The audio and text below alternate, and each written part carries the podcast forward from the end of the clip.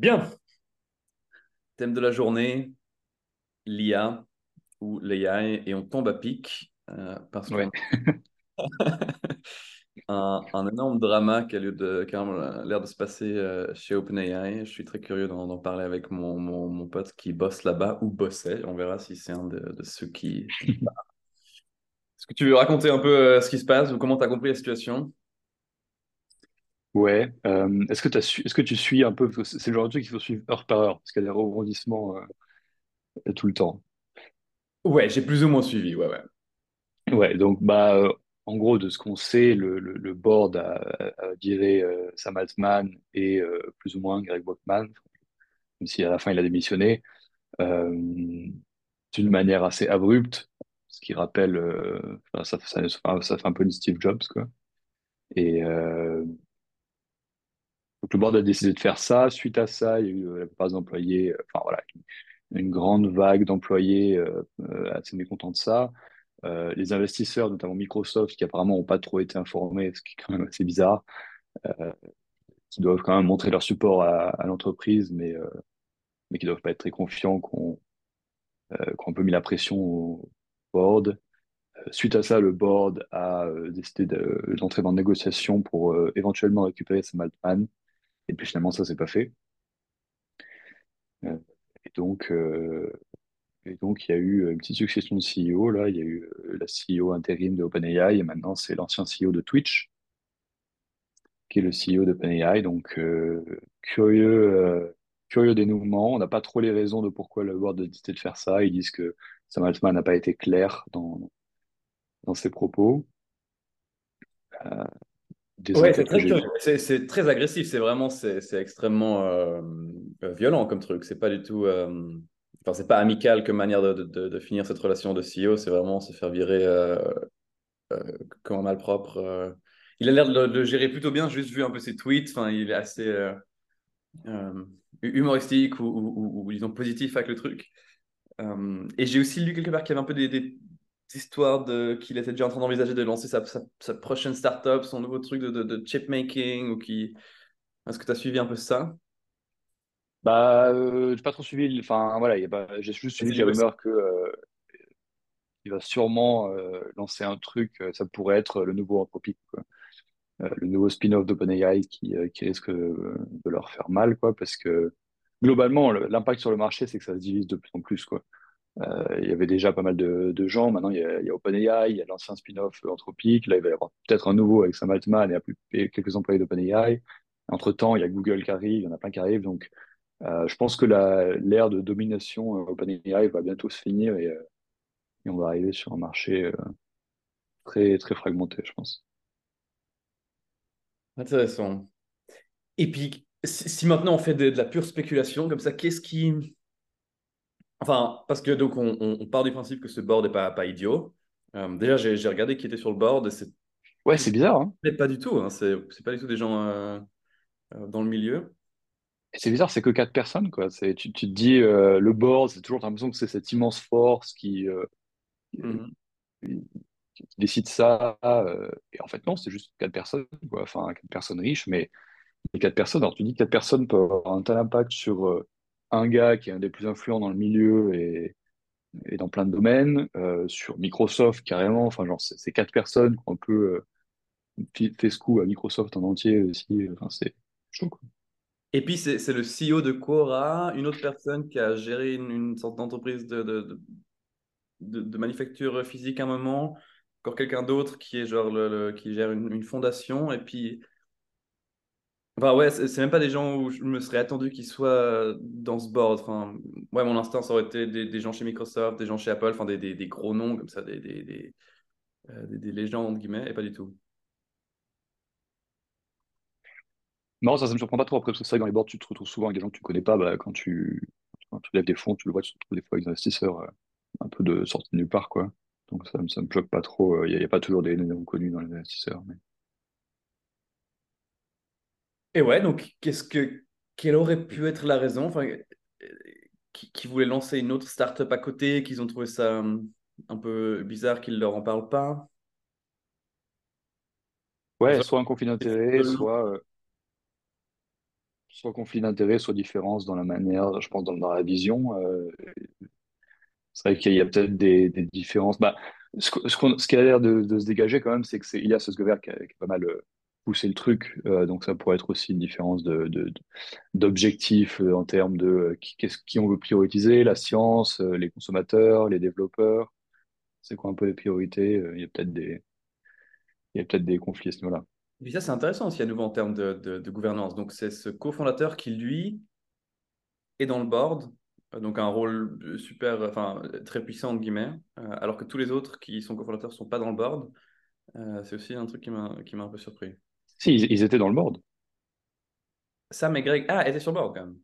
Était sur le board, les, Sam s'est juste fait virer complètement et, et Greg a été euh, enlevé du board et il devait rester quand même euh, en tant que, que CTO et puis euh, suite à ça il a juste démissionné. Mais ils étaient dans le board, juste qu'ils n'avaient pas la majorité tous les deux. Quoi. Donc, c'est vraiment. Ah, ouais, ouais, ouais, ok. Ok, donc c'est vraiment le- vraiment un jeu de jeu d'action quoi. Ouais. Aïe, aïe, aïe, mon Dieu. Ok. Et ben, on verra comment ça se, ça se résout. J'avais lu aussi qu'une des raisons qu'ils avaient poussé à bout, c'était l'histoire qu'ils qu'ils ont annoncé que chacun pouvait créer son GPT euh, et que ça, apparemment, c'était un big deal. Mais je comprends pas vraiment en quoi c'est plus un big deal que. Parce qu'en soi, c'est juste un, un, un chat GPT un peu custom. Euh, ouais.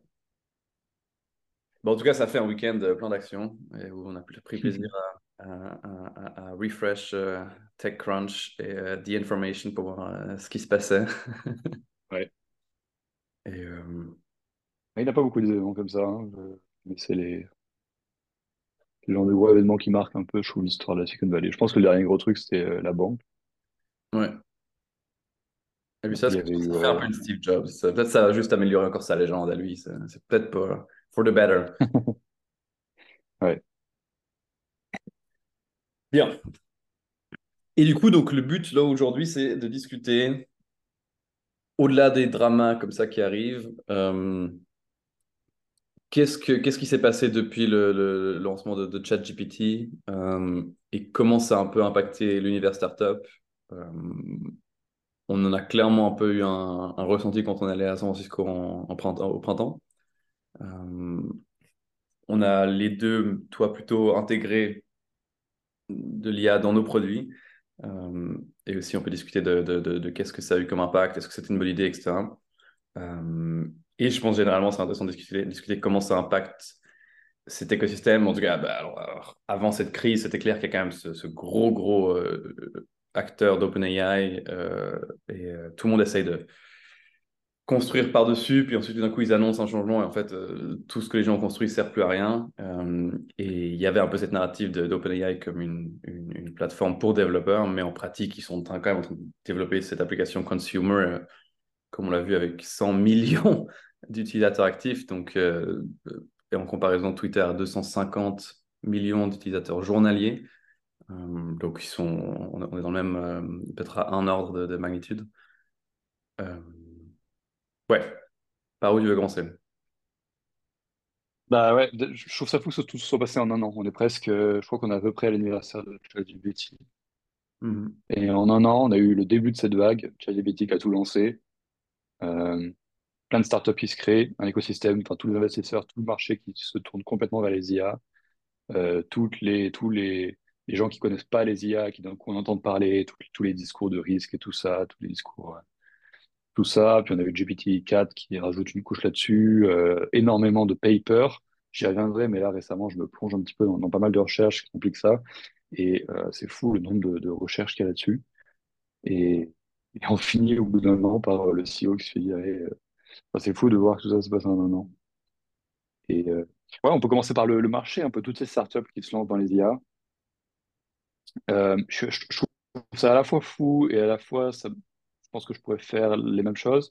Mais les investisseurs qui investissent comme ça dans des, dans des GPT wrappers, donc des, startups qui utilisent juste GPT pour faire un, truc, euh, je, je serais tellement pas confiant euh, à investir là-dedans quand je sais que ça peut se faire démolir. Et d'ailleurs, ce qu'on a vu à maintes reprises avec OpenAI.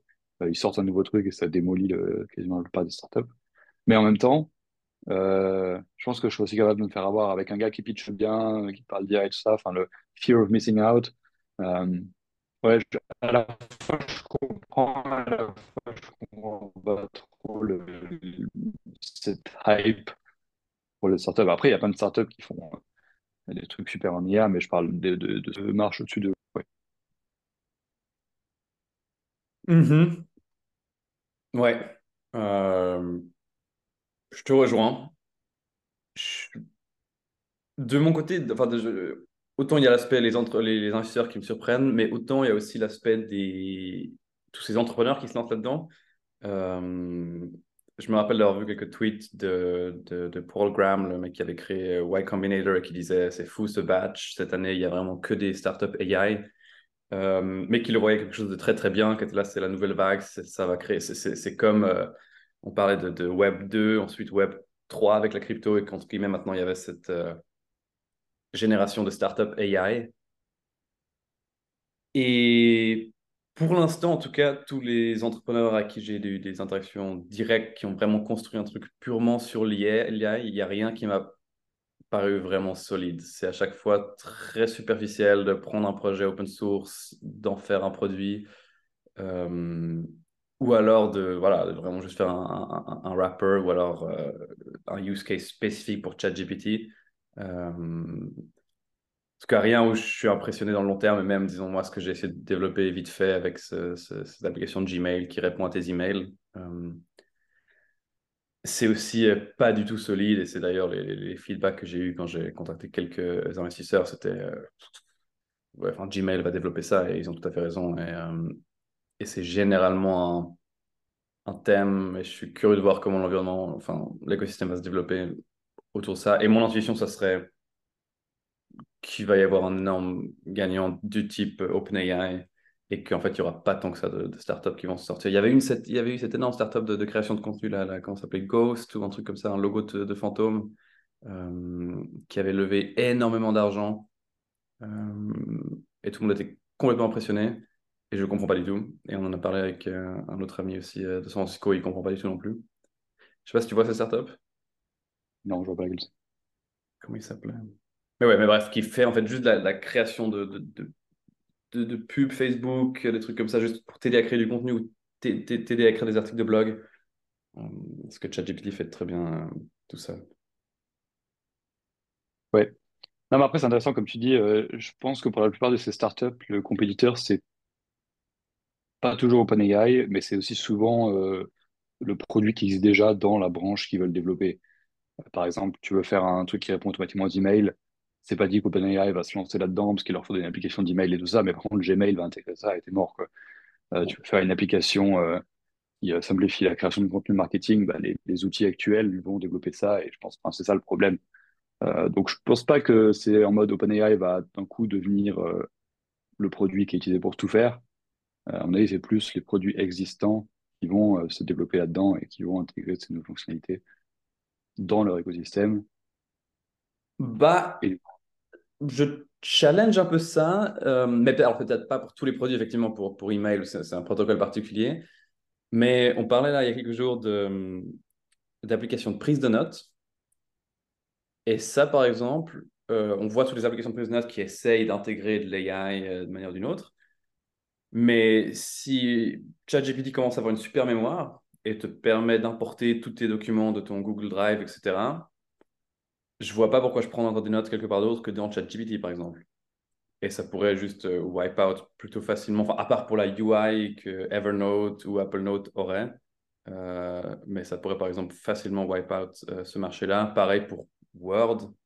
Est-ce que j'ai besoin de. Enfin, à, part pour l'aspect où je peux formater mes documents, mais je pourrais tout écrire dans ChatGPT et laisser réécrire mes documents? Ouais, moi, j'ai jamais compris ces trucs de, de, d'IA pour les notes. Notion, par exemple, moi j'utilise Notion pour tout. Et Notion a un truc d'IA pour justement, une espèce de ChatGPT dans Notion où tu demandes des trucs, des trucs, mais je m'en suis jamais servi juste parce que bah, ça n'a aucun intérêt. En fait, quand j'écris des notes, j'ai besoin d'écrire des notes, j'ai pas besoin que l'IA écrive des notes pour moi. Donc, typiquement, pour moi, la prise de notes, c'est pas forcément un domaine où tu as besoin de, d'une IA, quoi. Et je ne me verrais pas passer sur ChatGPT pour ça, quoi. Si j'ai besoin de demander d'inspiration, demander à ChatGPT de m'aider à écrire un truc, bah, je vais peut-être l'écrire sur ChatGPT, le copier-coller, ou alors si euh, Notion, Notion, AI devient bien, euh, le, faire, mais je veux dire, dans la prise de notes, ce qui m'intéresse surtout, c'est la UI et l'écriture de notes plutôt que l'IA,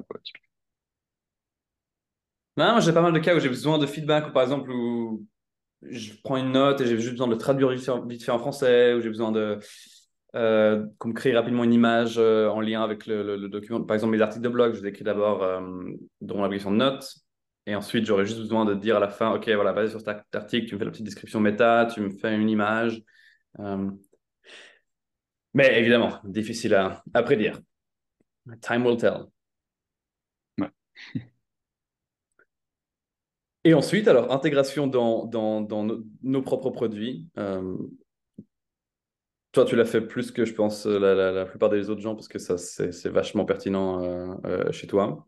Comment ça s'est passé d'intégrer euh, OpenAI? Donc, tu as intégré deux de leurs produits, les, la génération d'images et, et puis ChatGPT. ouais, raconte-nous un peu ça et ouais, qu'est-ce que ça crée comme dynamique et comme réponse au niveau des utilisateurs? Ouais. Jeanne, donc on n'est pas passé par OpenAI. Attends, je fais un sound check, tu m'entends toujours bien? Je t'entends. Super. Euh, la génération d'images, on est passé par Stable Diffusion, pas par OpenAI. Euh, on, changera peut-être euh, un moment. On a utilisé OpenAI pour l'analyse de rêve. Et donc ça, c'était un truc super intéressant, effectivement. Donc ça fait, on l'a sorti en octobre. On travaillait dessus depuis globalement le début de l'année. Donc on a bien eu plus de six mois de travail là-dessus. Euh, et la plupart du travail, c'était pas de faire la fonctionnalité, c'était de... Euh, donc, faire la fonctionnalité, c'était OK, OpenAI, ils ont fait facilement euh, intégrer le truc. La plupart du travail, c'est sur la réflexion de comment tu intègres la fonctionnalité et, qu'est-ce que tu fais autour de ça. Et en fait, la plupart du travail qu'on a, la plupart des itérations qu'on a fait étaient sur la UI pour l'utiliser, pas sur l'analyse même. parce que bah, faire une app, en fait, c'est vraiment énormément de UI. Et même quand on a sorti la feature, il y avait eu quelques retours négatifs. Et ces retours négatifs, c'était pas sur la fonctionnalité, c'était sur le fait que il y avait des trucs qui étaient là avant qui n'étaient plus là. On avait un peu changé des trucs et du coup, il y avait plus certaines fonctionnalités d'avant pour mettre ça à place. Euh, le premier euh, truc que j'ai appris, c'est que la manière dont on apporte cette fonctionnalité est plus importante que la fonctionnalité elle-même. Euh, et donc, on a euh, là, on, a fait plusieurs itérations déjà sur la UI de, de comment c'était fait, et on va sûrement continuer à le changer. Donc, on a commencé avec une fonctionnalité simple où après, après que tu as écrit ton l'IA te pose des ton rêve et te sort une analyse. Et en fait, après, on a changé. Elle te fasse d'abord une analyse, puis elle te pose des questions, et ensuite elle fasse l'analyse les questions étaient statiques. On s'est rendu compte les questions de manière dynamique euh, avec OpenAI, que ce soit OpenAI, euh, enfin ChatGPT qui écrit les questions. Euh, et là, on avait encore des analyses qui étaient beaucoup plus pertinentes. Ça, c'est un feedback qu'on a eu de, psychologues qu'on a, a interviewé pour cette fonctionnalité.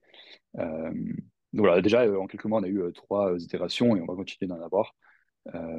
parce que la fonctionnalité est simple, le, concept est simple d'utiliser OpenAI dans le produit et euh, dans la plupart des produits, mais il y a plein de manières de le faire et je trouve que c'est ça qui est intéressant, c'est comment tu, comment tu l'intègres avec ton, ton produit et.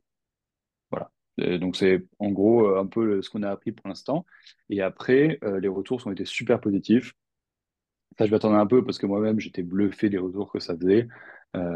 et donc, on a plein d'utilisateurs qui trouvent ça génial. Et après un mois et demi d'avoir eu cette fonctionnalité, euh, on voit euh, aussi des, un changement net dans nos revenus, dans nos conversions et tout ça. Donc euh, voilà, pour l'instant, bon succès. Excellent. Et est-ce que, parce que du coup, ça amène aussi des coûts supplémentaires, évidemment, d'intégrer ces, produits et peut-être d'un point de vue, je m'attendais à ce que ça crée une sorte de, de, race to the bottom où, chacun doit intégrer ses produits AI et du coup augmente leur coût, leur coût variable juste pour rester compétitif. Euh, mais alors, c'est pas ce qui se passe, au contraire, c'est plutôt une opportunité euh, business. Alors, ça fait. un certain coût, effectivement, euh, principalement parce qu'on a décidé d'utiliser GPT-4, euh, alors que la plupart des gens qui utilisent GPT en, production utilisent euh, le 3.5, euh, parce que le 4, il est horriblement cher. Nous, on a décidé de se lancer directement dans le 4 parce qu'on voulait vraiment une analyse de qualité. Mais du coup, ça fait un certain coût. Après, bientôt, on va passer sur le 4 Turbo, qui lui est moins cher. Donc voilà, ça va réduire nos coûts drastiquement. mais on aurait pu augmenter nos coûts, le coût final pour l'utilisateur. Pour l'instant, on l'a pas fait. On est encore un peu en phase de test. C'est possible que on soit amené à le faire au fur et à mesure qu'on développe d'autres fonctionnalités avec des IA. Et est-ce que ça reste des, fonctionnalités accessoires ou tu as l'impression que ça va devenir euh, un, aspect central, par exemple, de, Oniri, de, la prise de notes, de, l'analyse de rêve? Euh, Parce qu'en tout cas, pour la génération d'images, c'était quand même, j'ai l'impression, relativement accessoire. Et puis pour contexte, pour les, gens qui écoutent, euh, il y avait cette fonctionnalité dans Oniri où on pouvait générer une image pour son rêve automatiquement. Ouais. je pense que certaines fonctionnalités sont accessoires, comme les images. Euh, d'autres sont beaucoup plus vitales. Et l'analyse de rêve, c'est euh, une des une fonctionnalité avec la plus de valeur ajoutée, je trouve, dans, tout le euh, donc, je pense au fur et à mesure qu'on développe plus de, de fonctionnalités IA, euh, ça va devenir, si on les met tout ensemble, une grosse partie de la valeur de Par exemple, là, on, s'intéresse à un seul rêve, enfin, rêve par rêve, mais quand tu commences à euh, voir le journal dans son ensemble, faire des, analyses sur la durée, faire des analyses par rapport à un symbole ou une personne qui a parlé dans tes rêves et tout ça. Euh, là, tu vois qu'il y a énormément de puissance encore euh, qu'on n'a pas exploré. donc, je pense que pour un truc de, de, de tout ce qui est dans, dans, le domaine du journal, l'IA peut avoir une, place forte pour tout ce qui est statistique, analyse et tout ça. Et justement, donc, en, en termes de, de roadmap, est-ce qu'il y a encore d'autres endroits où tu verrais un, potentiel d'intégrer de l'IA ou là, pour l'instant, c'est plus ou moins tout ce qui pouvait être fait euh, ou... ouais.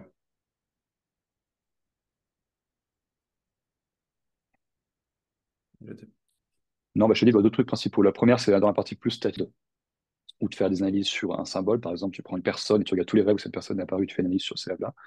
Euh, donc, par tranche de rêve, là, y a, je trouve c'est intéressant. Et l'autre truc, c'est même pour l'analyse d'un seul rêve, euh, prendre en compte tout le passé et euh, tout le, journal pour l'analyse de ce rêve, qui serait aussi assez énorme et je pense très bluffant parce que, mine de rien, au bout de quelques dizaines de rêves écrits, tu, sais énormément de choses sur la personne et donc tu peux faire des analyses très poussées et aider la personne dans des réflexions. voilà, toujours pousser plus loin et aider la personne et l'utilisateur à comprendre un petit peu le lien et, toutes ces choses-là. Je vois encore pas mal de potentiel.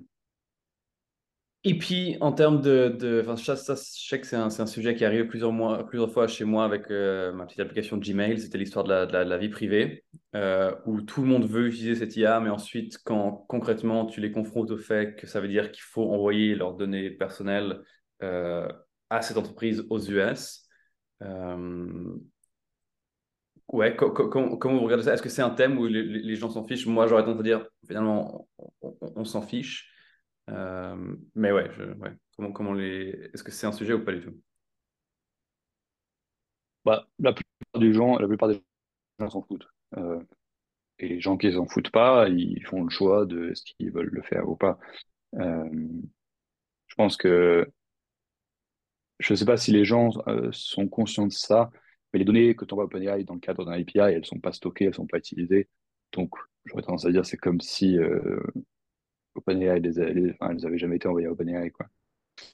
Euh, mais donc, on, aura, on a quelques personnes qui euh, n'utilisent pas cette fonctionnalité euh, pour ces raisons-là. Après, c'est des minorités.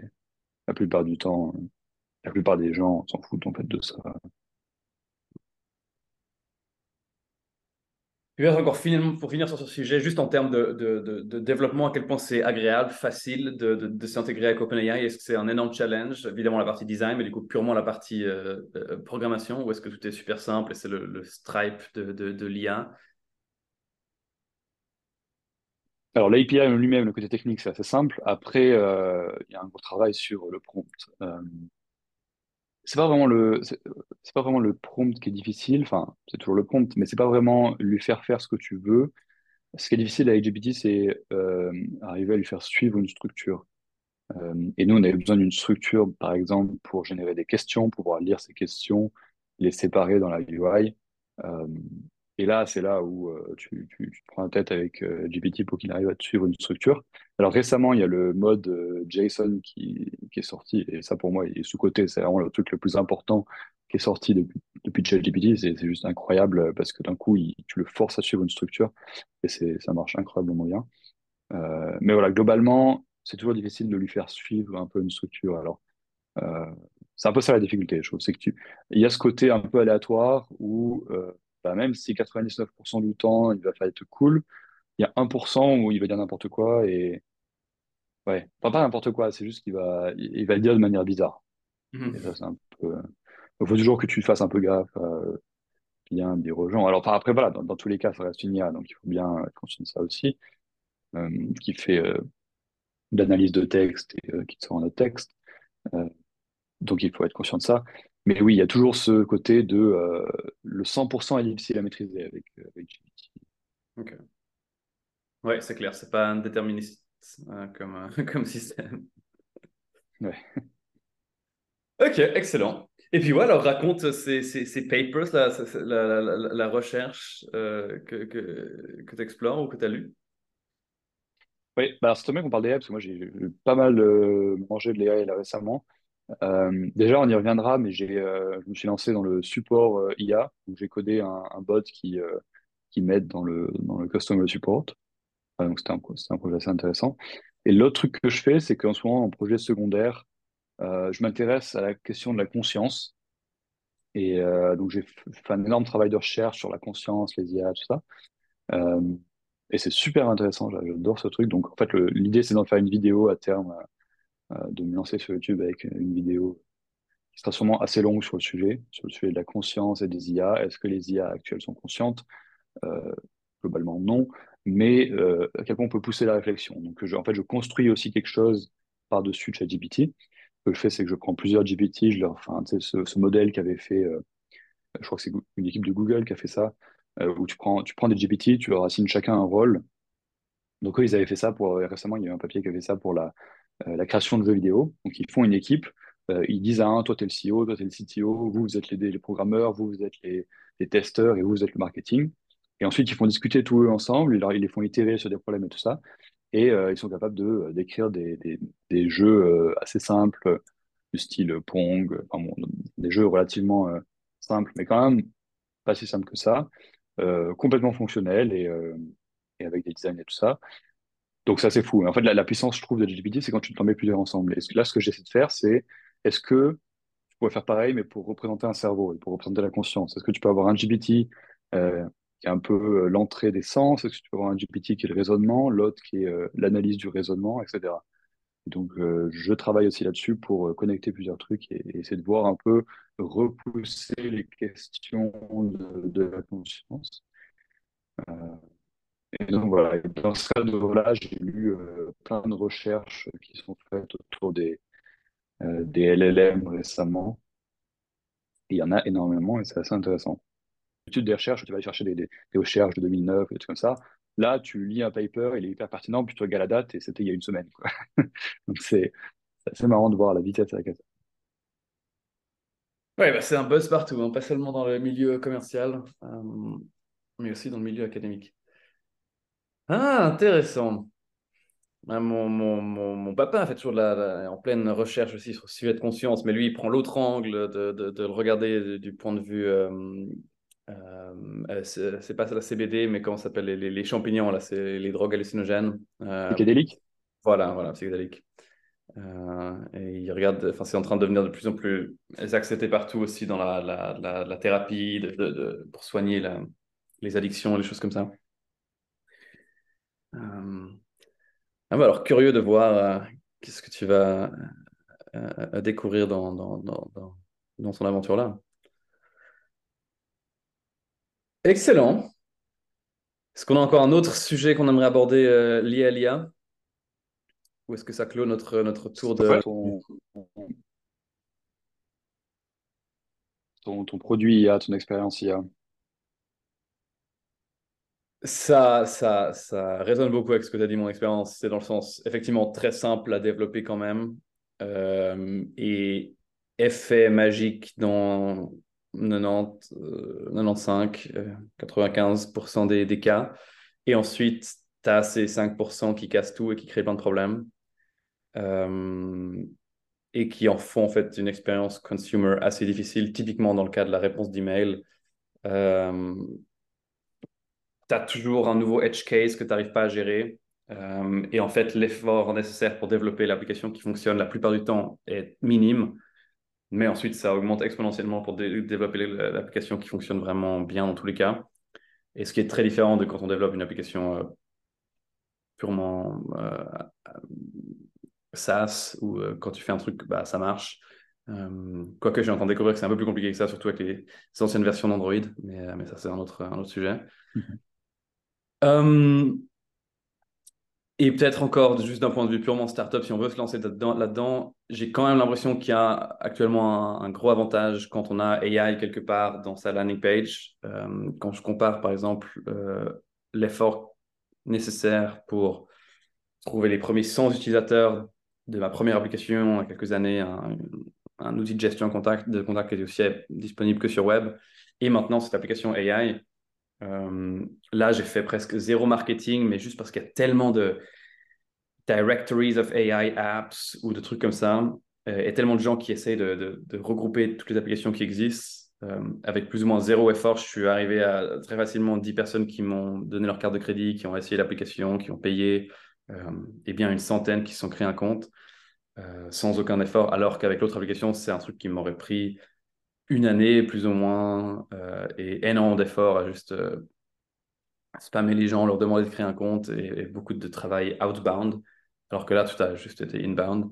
Euh, donc, c'est une vague sur laquelle on peut quand même surfer et qui rend la, user acquisition plus simple, en tout cas dans les early days, mais ensuite le scale-up est difficile comme partout. Ouais, ouais, bah, il y a clairement une, une technologie qui ouvre plein de portes et je pense que c'est intéressant d'explorer ces portes-là. Et alors, dans ton, euh, dans ta vie de, de, de founder, euh, est-ce que, comment tu utilises l'IA en fait pour tes tâches à toi, euh, ton quotidien?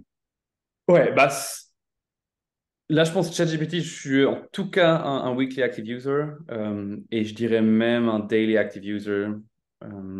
Et par exemple, mon mes use case, ça va être, j'écris un article de blog et ensuite, j'ai besoin, comme j'ai dit avant, de, l'image pour le blog et j'ai besoin euh, de la description méta. Et hop, euh, ça va être maintenant, je, lui donne juste l'article de blog complet. Je lui dis juste, s'il te plaît, j'ai besoin d'une image et il me la fait. Euh, ça va être de la traduction. Par exemple, quand je lance une nouvelle version de mon application dans l'App Store, il faut toujours traduire qu'est-ce qui est nouveau dans cette application dans les quatre langues. et bah, ça, il le fait super bien. Ensuite, pour le Play Store, je lui donne le format HTML, enfin, euh, non, XML, et à nouveau, il fait la traduction. Donc aussi pour tout ce qui est format de fichier.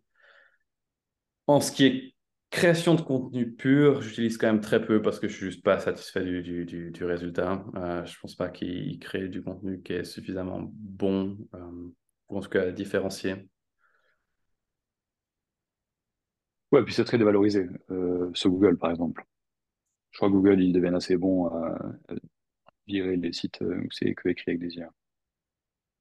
Et sinon, ces autres fonctionnalités de, code interpreter, euh, d'analyse de données, de trucs comme ça, ça, j'ai très peu utilisé. Euh, ah, un autre gros use case, c'est que des fois, dans la vie, on a besoin de créer du contenu qui sert à rien, typiquement des pitch decks ou des business plans, des trucs comme ça.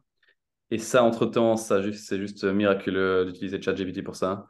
Euh, là, typiquement en, Suisse, il y a toujours plein d'occasions où il faut tout d'un coup soumettre un pitch deck et le requirement c'est qu'il y a X pages ou alors le, business plan doit contenir 4 euh, pages. Euh, et entre-temps, tu peux uploader des fichiers. Du coup, tu, tu uploads juste ton, ton, pitch deck à ChatGPT. Tu lui donnes la description de ton application dans l'App Store. Et tu lui dis, voilà, maintenant, il me faut un business plan de 3 pages. Et puis, c'est fait. donc ça, c'est encore un use case te, il te retourne un PDF Non. Non, tu lui donnes le PDF. Donc, et, dit quoi, et puis lui, il te retourne un texte euh, que tu, tu, peux reconvertir en, PDF ensuite. Ah oui. Hmm. Donc c'est excellent de pouvoir juste uploader un, un pitch deck avec des graphes ou des trucs comme ça, et, il est vraiment bon à comprendre ce qu'il y a sur le PDF. Ouais. Voilà un peu mes, mes, mes, mes, use cases autour de ça. Et je crois que, enfin, quand je rencontre des gens maintenant qui n'utilisent pas du tout ChatGPT, c'est déjà presque un, un red flag. J'ai de la peine à, envisager qu'ils puissent être aussi productifs que moi, euh, ou j'aurais de la peine à comprendre pourquoi quelqu'un ne le ferait pas. Euh, typiquement, la même chose pour Copilot. Ouais, ouais.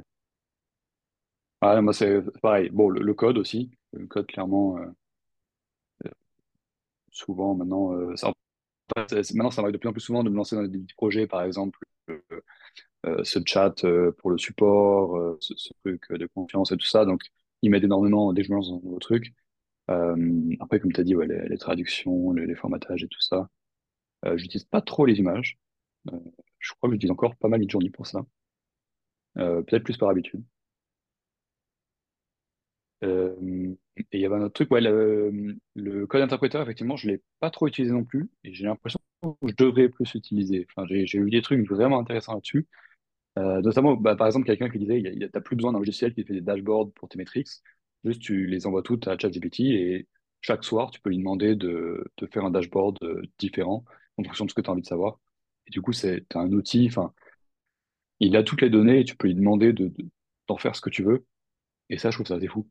Euh, tu lui donnes toutes tes données et après tu dis, bon, bah, euh, je sais pas, on va s'intéresser euh, à la rétention des utilisateurs sur cette fonctionnalité. Et là, il te fait un graphe et tout ça. Donc, je l'ai pas testé, mais j'ai vu quelques screenshots de gens qui et effectivement, vois un potentiel assez intéressant là-dessus. Mmh. Ou plein d'autres choses d'ailleurs. Ouais, je pense que la, la, friction d'exporter de, de, de, les fichiers d'abord, ensuite les envoyer, euh, serait un peu trop, trop élevé pour moi.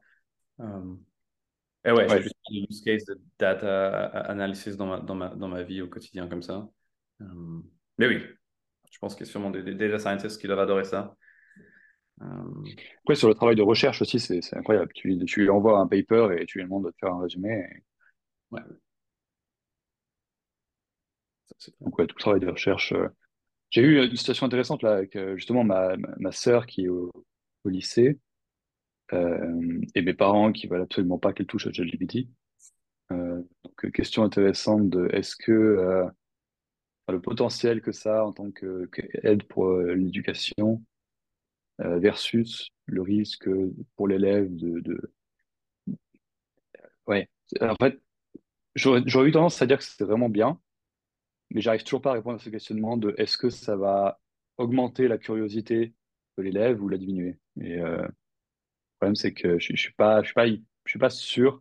Moi, moi, j'adorerais avoir ça pour l'éducation, mais, mais c'est parce que maintenant, j'ai passé euh, l'époque du lycée et l'époque d'être étudiant et tout.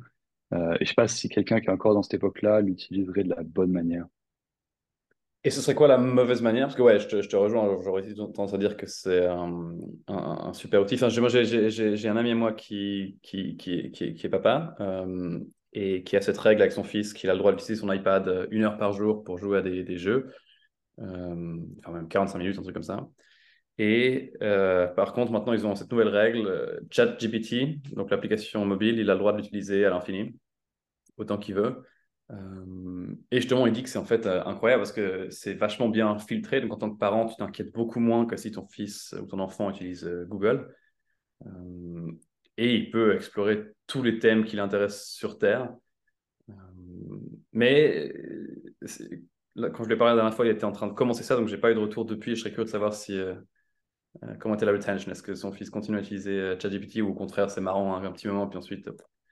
Mais alors, ouais, pourquoi Ouais, je pense que si tu le, si, si, tu l'inscris un peu dans l'habitude depuis assez jeune, c'est intéressant. Normalement, le seul, le seul truc que je vois, c'est si quelqu'un n'a pas l'habitude d'utiliser vraiment, enfin, tu te retrouves devant un devoir et là, tu as ChatGPT, est-ce que tu vas l'utiliser pour t'aider à comprendre le devoir ou est-ce que tu vas lui demander de faire le devoir? Et je sais pas, pour euh, la majorité des élèves, euh, qu'est-ce qu'il ferait Ah non, bah, il, il ferait juste le devoir il lui demanderait juste de, faire le devoir. Mais est-ce que ça, ça, ça, ça fait pas juste qu'il faut changer le concept de devoir? Oui, mais euh, oui, oui. Là, on, on part de la, du, postulat que le système est tel qu'il est que. Ouais, bah ça, ça va pas rester longtemps ce postulat. Hein. Ça, le, le, a quand même vachement changé le monde. Enfin, j'aimais bien cette analogie de dire euh, un temps, on s'énervait contre les calculettes, et puis ChatGPT, c'est juste devenu cette calculette euh, fois, fois 100, et qu'aujourd'hui, on s'énerve contre ChatGPT. Euh, mais si une calculette peut résoudre un calcul en, 3 secondes, c'est plus nécessaire de, faire soi-même le calcul ou de comprendre la logique du calcul. On, on, il y a une abstraction qui s'appelle la calculette, et puis ChatGPT, pareil, devient une abstraction, mais, mais à, plus haut niveau. Ou peut-être, du coup, à trop haut niveau, et c'est ça le, euh, la nouvelle question. Mais... bah, justement, c'était un petit peu la fin du débat euh, quand j'ai eu avec ma famille. Euh, justement, on, en est arrivé à revenir sur ces trucs de base qu'on fait plus, donc les calculs mentaux, l'écriture manuscrite, lire une carte. Et justement, là, tu te demandes, c'est vrai, est-ce que c'est. Enfin, l'argument, mon argument, c'était quand même que dans 99% du temps, tu t'en fous de savoir lire une carte. Et l'argument de ma famille, c'était oui, mais si jamais tu es perdu en forêt et que tu plus qu'une carte, oui, mais bon.